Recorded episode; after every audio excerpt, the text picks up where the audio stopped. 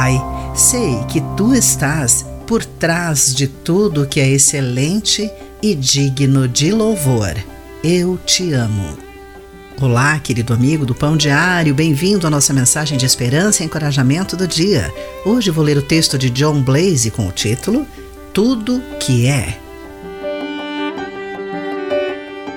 Às sextas à noite, minha família assiste a um noticiário que encerra a transmissão com uma história edificante.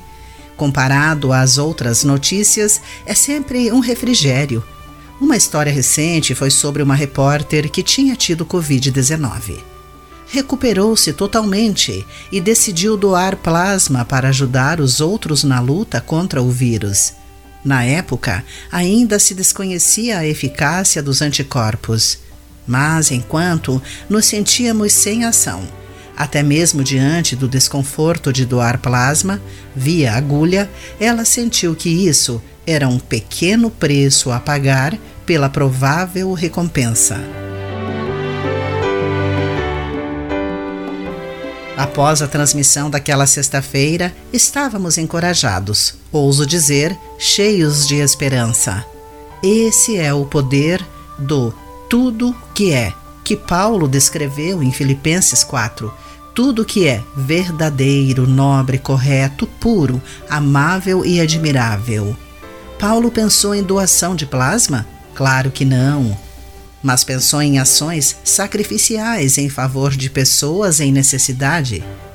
Em outras palavras, um comportamento cristão? Não tenho dúvidas que sim. Mas essa notícia de esperança não teria tido efeito se não tivesse sido transmitida. É nosso privilégio, como testemunhas da bondade de Deus, buscar o tudo que é ao nosso redor e compartilhar essas boas novas para que outras pessoas possam ser encorajadas. Querido amigo, que história sobre tudo que é o encorajou recentemente. Quem deseja ou precisa ouvir sua história? Pense nisso. Eu sou Clarice Fogaça e essa foi a nossa mensagem do dia. A palavra de encorajamento que você ouviu foi extraída do devocional Pão Diário.